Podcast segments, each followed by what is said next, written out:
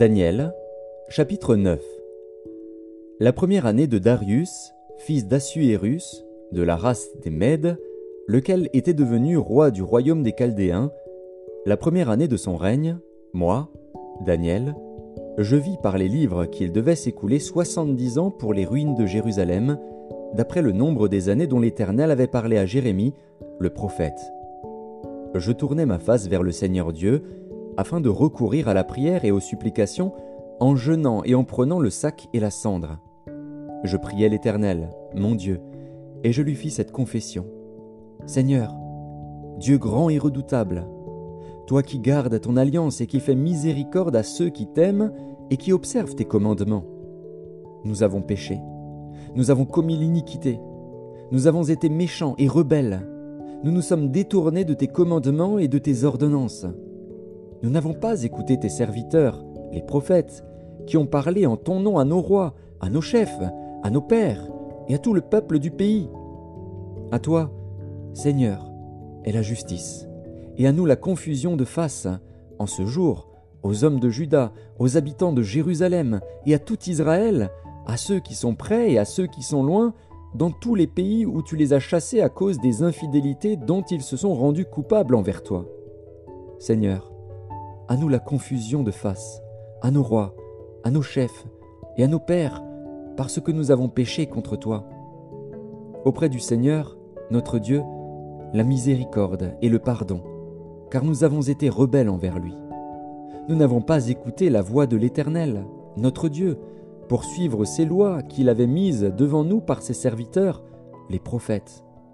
Tout Israël a transgressé ta loi, et s'est détourné pour ne pas écouter ta voix. Alors se sont répandues sur nous les malédictions et les imprécations qui sont écrites dans la loi de Moïse, serviteur de Dieu, parce que nous avons péché contre Dieu. Il a accompli les paroles qu'il avait prononcées contre nous et contre nos chefs qui nous ont gouvernés. Il a fait venir sur nous une grande calamité, et il n'en est jamais arrivé sous le ciel entier une semblable à celle qui est arrivée à Jérusalem. Comme cela est écrit dans la loi de Moïse, toute cette calamité est venue sur nous et nous n'avons pas imploré l'Éternel, notre Dieu. Nous ne nous sommes pas détournés de nos iniquités, nous n'avons pas été attentifs à ta vérité. L'Éternel a veillé sur cette calamité et l'a fait venir sur nous. Car l'Éternel, notre Dieu, est juste dans toutes les choses qu'il a faites, mais nous n'avons pas écouté sa voix. Et maintenant, Seigneur, notre Dieu, toi qui as fait sortir ton peuple du pays d'Égypte par ta main puissante, et qui t'ait fait un nom comme il l'est aujourd'hui, nous avons péché, nous avons commis l'iniquité. Seigneur, selon ta grande miséricorde, que ta colère et ta fureur se détournent de ta ville de Jérusalem, de ta montagne sainte, car, à cause de nos péchés et des iniquités de nos pères, Jérusalem et ton peuple sont en opprobre à tous ceux qui nous entourent. Maintenant donc, ô notre Dieu, écoute la prière et les supplications de ton serviteur, et, pour l'amour du Seigneur, fais briller ta face sur ton sanctuaire dévasté. Mon Dieu, prête l'oreille et écoute. Ouvre les yeux et regarde nos ruines, regarde la ville sur laquelle ton nom est invoqué. Car ce n'est pas à cause de notre justice que nous te présentons nos supplications, c'est à cause de tes grandes compassions. Seigneur, écoute. Seigneur, pardonne. Seigneur, sois attentif. Agis et ne tarde pas, par amour pour toi, ô mon Dieu, car ton nom est invoqué sur ta ville et sur ton peuple. Je parlais encore, je priais, je confessais mon péché et le péché de mon peuple d'Israël, et je présentais mes supplications à l'Éternel, mon Dieu, en faveur de la sainte montagne de mon Dieu. Je parlais encore dans ma prière, quand l'homme, Gabriel, que j'avais vu précédemment dans une vision, s'approcha de moi d'un vol rapide, au moment de l'offrande du soir. Il m'instruisit et s'entretint avec moi. Il me dit, Daniel, je suis venu maintenant pour ouvrir ton intelligence. Lorsque tu as commencé à prier, la parole est sortie, et je viens pour te l'annoncer. Car tu es un bien-aimé. Sois attentif à la parole, et comprends la vision. Soixante-dix semaines ont été fixées sur ton peuple et sur ta ville sainte, pour faire cesser les transgressions et mettre fin au péché, pour expier l'iniquité et amener la justice éternelle, pour sceller la vision et le prophète, et pour oindre le Saint des Saints. Sache-le donc et comprends. Depuis le moment où la parole a annoncé que Jérusalem sera rebâtie jusqu'à loin, au conducteur, il y a sept semaines et soixante-deux semaines, les places et les fossés seront rétablis, mais en des temps fâcheux. Après les soixante-deux semaines, un oin sera retranché, et il n'aura pas de successeur. Le peuple d'un chef qui viendra détruira la ville et le sanctuaire, et sa fin arrivera comme par une inondation. Il est arrêté que les dévastations dureront jusqu'au terme de la guerre. Il fera une solide alliance avec plusieurs pour une semaine, et durant la moitié de la semaine il fera cesser le sacrifice et l'offrande. Le dévastateur commettra les choses les plus abominables, jusqu'à ce que la ruine et ce qui a été résolu fondent sur le dévastateur.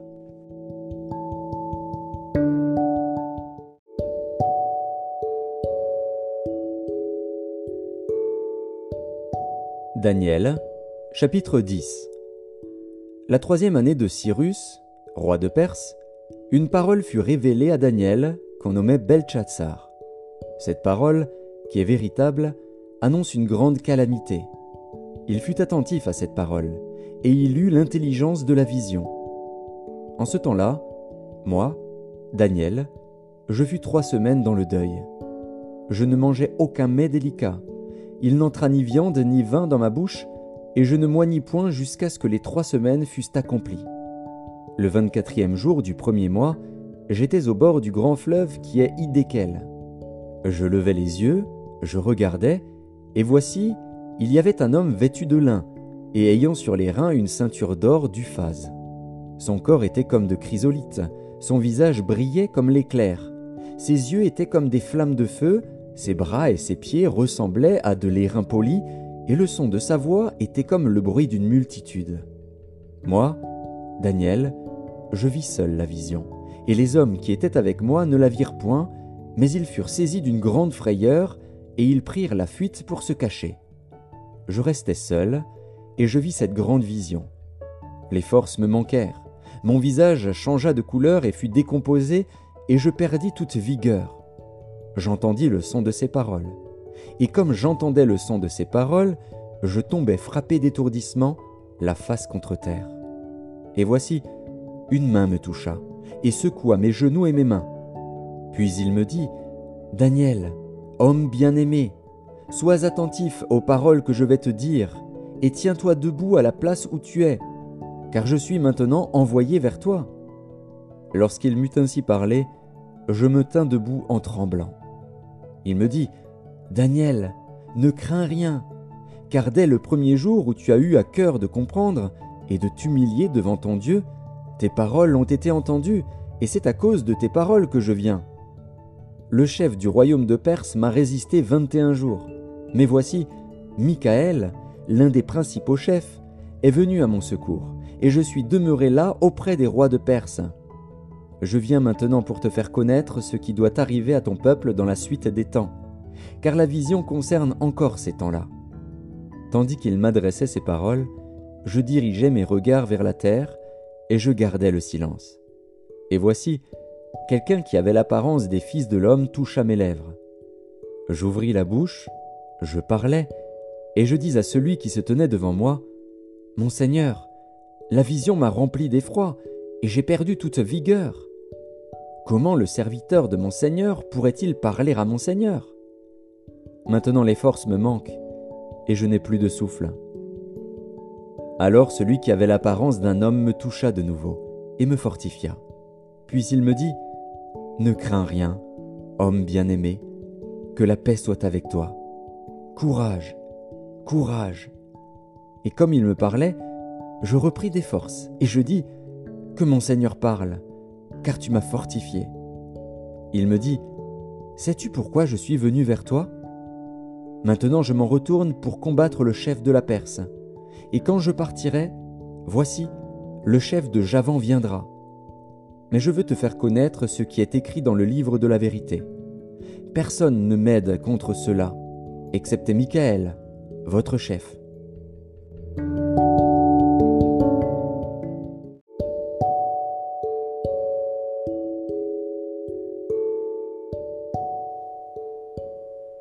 Premier épître de Jean, chapitre 3 Voyez quel amour le Père nous a témoigné pour que nous soyons appelés enfants de Dieu. Et nous le sommes. Si le monde ne nous connaît pas, c'est qu'il ne l'a pas connu. Bien-aimés, nous sommes maintenant enfants de Dieu, et ce que nous serons n'a pas encore été manifesté. Mais nous savons que lorsque cela sera manifesté, nous serons semblables à lui, parce que nous le verrons tel qu'il est. Quiconque a cette espérance en lui se purifie, comme lui-même est pur. Quiconque pêche transgresse la loi, et le péché est la transgression de la loi. Or, vous le savez, Jésus a paru pour ôter les péchés, et il n'y a point en lui de péché. Quiconque demeure en lui ne pêche point, quiconque pêche ne l'a pas vu et ne l'a pas connu. Petits enfants, que personne ne vous séduise. Celui qui pratique la justice est juste, comme lui-même est juste. Celui qui pêche est du diable. Et le diable pêche dès le commencement. Le Fils de Dieu apparut afin de détruire les œuvres du diable. Quiconque est né de Dieu ne pratique pas le péché, parce que la semence de Dieu demeure en lui, et il ne peut pécher, parce qu'il est né de Dieu. C'est par là que se feront reconnaître les enfants de Dieu et les enfants du diable. Quiconque ne pratique pas la justice n'est pas de Dieu, non plus que celui qui n'aime pas son frère. Car ce qui vous a été annoncé est ce que vous avez entendu dès le commencement, c'est que nous devons nous aimer les uns les autres et ne pas ressembler à Caïn qui était du malin et qui tua son frère. Et pourquoi le tua-t-il? Parce que ses œuvres étaient mauvaises et que celles de son frère étaient justes. Ne vous étonnez pas, frères, si le monde vous hait. Nous savons que nous sommes passés de la mort à la vie, parce que nous aimons les frères. Celui qui n'aime pas demeure dans la mort. Quiconque est son frère est un meurtrier. Et vous savez qu'aucun meurtrier n'a la vie éternelle demeurant en lui. Nous avons connu l'amour en ce qu'il a donné sa vie pour nous. Nous aussi, nous devons donner notre vie pour les frères. Si quelqu'un possède les biens du monde et que, voyant son frère dans le besoin, il lui ferme ses entrailles, comment l'amour de Dieu demeure-t-il en lui? Petits enfants, n'aimons pas en parole et avec la langue, mais en action et avec vérité. Par là nous connaîtrons que nous sommes de la vérité, et nous rassurerons nos cœurs devant lui.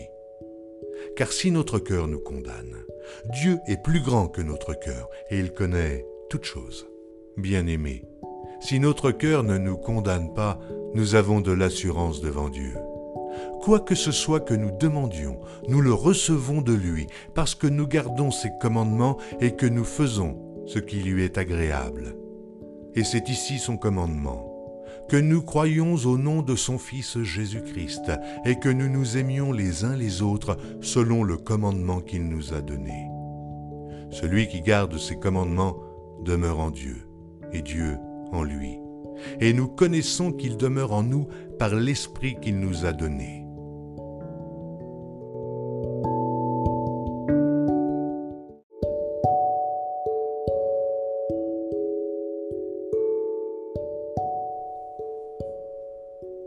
Premier épître de Jean, chapitre 4 Bien-aimés, n'ajoutez pas foi à tout esprit, mais éprouvez les esprits pour savoir s'ils sont de Dieu car plusieurs faux prophètes sont venus dans le monde.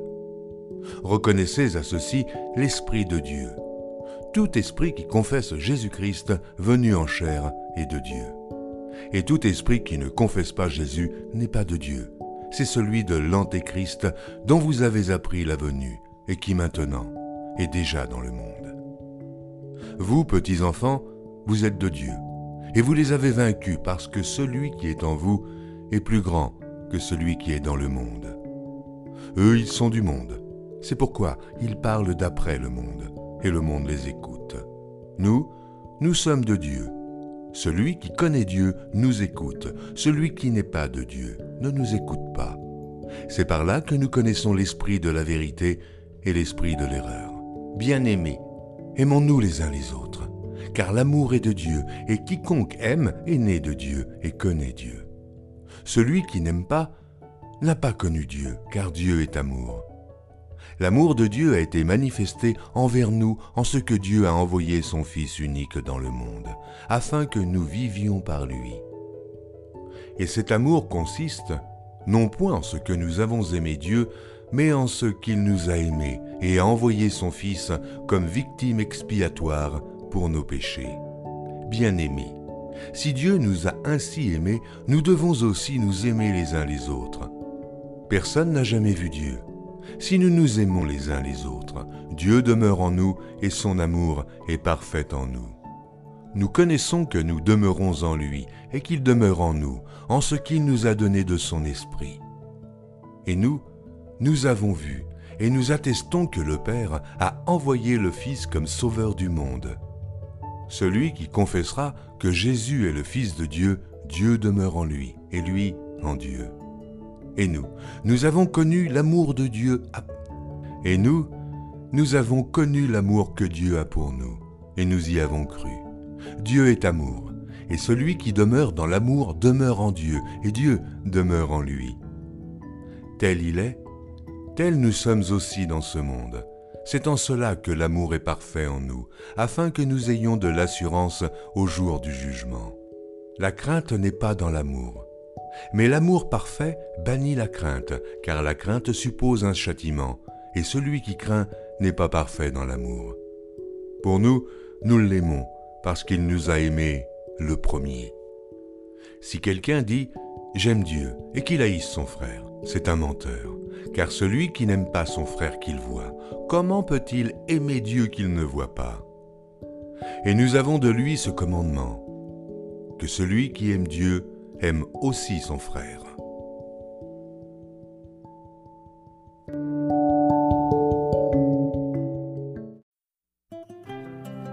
Psaume 137 Sur les bords des fleuves de Babylone nous étions assis et nous pleurions en nous souvenant de Sion. Au saule de la contrée nous avions suspendu nos harpes. Là, nos vainqueurs nous demandaient des chants et nos oppresseurs de la joie. Chantez-nous quelques-uns de cantiques de Sion. Comment chanterions-nous les cantiques de l'Éternel sur une terre étrangère? Si je t'oublie, Jérusalem, que ma droite m'oublie, que ma langue s'attache à mon palais, si je ne me souviens de toi, si je ne fais de Jérusalem le principal sujet de ma joie. Éternel, souviens-toi des enfants des dons qui, dans la journée de Jérusalem, disaient Rasez, rasez jusqu'à ses fondements. Fille de Babylone la dévastée, heureux qui te rend l'appareil, le mal que tu nous as fait. Heureux qui saisit tes enfants et les écrase sur le roc.